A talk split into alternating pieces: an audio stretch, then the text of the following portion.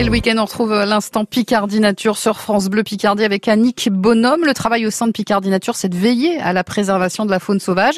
Parmi elles, la chouette effraie, c'est un rapace nocturne qui fascine Héloïse Lecointe, qui a choisi de se former à l'urbanisme pour agir directement sur les risques majeurs qui guettent ce rapace, parce que euh, dans des travaux de restauration, par exemple, sur des bâtiments sont entrepris, l'habitat de ce rapace est menacé. Alors mon travail concrètement c'est de prendre en compte les choix et frais dans les démarches d'urbanisme.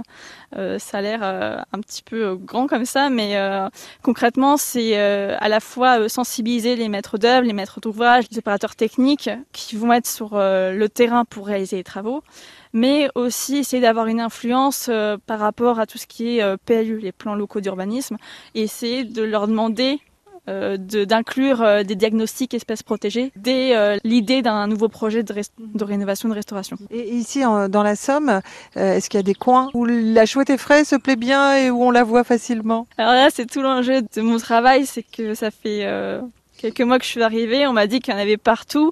J'ai l'impression d'être une détective à chaque fois dans chaque commune.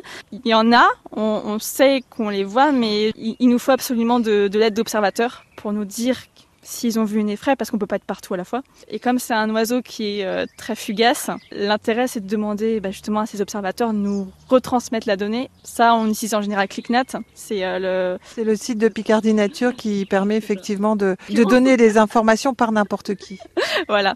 Et euh, en l'occurrence, euh, euh ClickNat m'a permis de, sur les 2000 données d'observation qu'on a eues en 20 ans, de me rendre compte qu'on avait seulement une vingtaine de sites connus comme sites de nidification. Donc ce qui est vraiment pas beaucoup. Concrètement, sur la vingtaine, j'ai une quinzaine d'églises. On va dire que pour l'instant, la moitié a été grillagée depuis euh, l'observation, donc mauvais, mauvais point. Et l'autre partie, c'est du privé particulier donc euh, les granges, les maisons individuelles. La problématique, c'est que le privé particulier, c'est beaucoup plus compliqué, euh, plus difficile euh, d'accès. Et l'intérêt, c'est que les églises sont, à mon avis, plus simples euh, pour vérifier justement.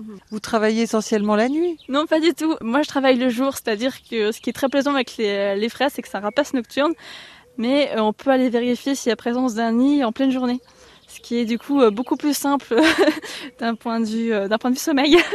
quand on, on, connaît les sites de nidification, on peut surveiller euh, année après année la reproduction sur, ce, sur cet espace-là. Mais on fait quand même des repasses, ce qui est quand même très intéressant. Euh, on fait des repasses? ouais. En fait, les repasses nocturnes, ça consiste à attendre la première partie de la nuit et à lancer euh, une bande sonore d'un cri d'effraie et attendre qu'elle réponde. Donc si elle répond, c'est qu'on sait qu'il y a une effraie sur le site. Potentiellement, on peut être amené à penser qu'il y aura une, une nichée qui est plutôt euh, positif. Héloïse Lecointe au micro d'Annick Bonhomme, Héloïse de Picardie Nature, à retrouver d'ailleurs sur francebleu.fr.